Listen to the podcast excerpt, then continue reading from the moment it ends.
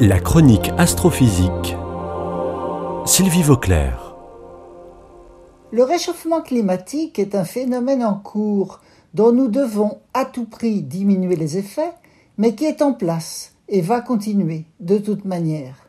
C'est un effet à long terme, et même si toutes les émissions de gaz à effet de serre s'arrêtaient d'un coup, nous continuerions à subir les conséquences des émissions passées.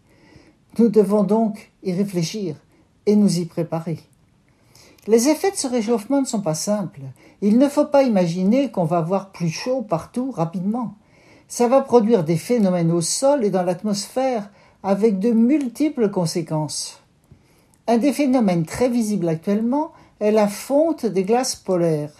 En Antarctique, d'énormes icebergs se détachent du continent glacé.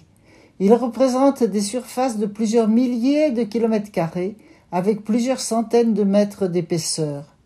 Ils sont le résultat de failles gigantesques dans la glace qui se comblaient dans le passé grâce à un mélange de neige et de glace poussé par le vent. Mais à présent, avec le réchauffement, ce mélange ne fonctionne plus comme avant. Il ne comble plus les failles et aide au contraire à former des icebergs de plus en plus grands. Le phénomène de fractionnement et de fonte des glaces polaires pourrait bien se produire beaucoup plus vite que prévu. Par ailleurs, le réchauffement des régions polaires peut conduire à des effets dévastateurs sur les courants atmosphériques, en particulier celui qu'on appelle le jet stream, ou courant polaire arctique, est perturbé. Si ça continue, il se déplacera de plus en plus vers le nord. Le jet stream est un courant d'air qui se forme là où l'air chaud qui remonte des tropiques rencontre l'air froid qui vient de l'Arctique.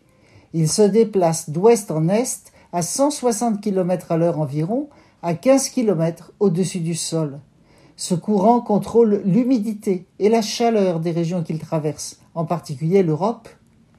Son déplacement vers le nord pourrait entraîner plus de sécheresse dans les régions du sud de l'Europe, plus d'inondations dans les régions du nord, selon une étude faite par une équipe de l'Université d'Arizona. Pour arriver à ce résultat, l'équipe a étudié le sous-sol du Groenland dans 50 sites différents et elle a pu reconstituer l'histoire passée de ce courant atmosphérique depuis le 8e siècle. C'est en s'appuyant sur ces données qu'elle a pu simuler numériquement ce qui se passera dans les 40 prochaines années si les émissions de gaz à effet de serre se poursuivaient au rythme actuel. Tout cela est bien inquiétant et montre à quel point la vigilance est nécessaire, ainsi que la préparation à l'évolution incontournable du climat.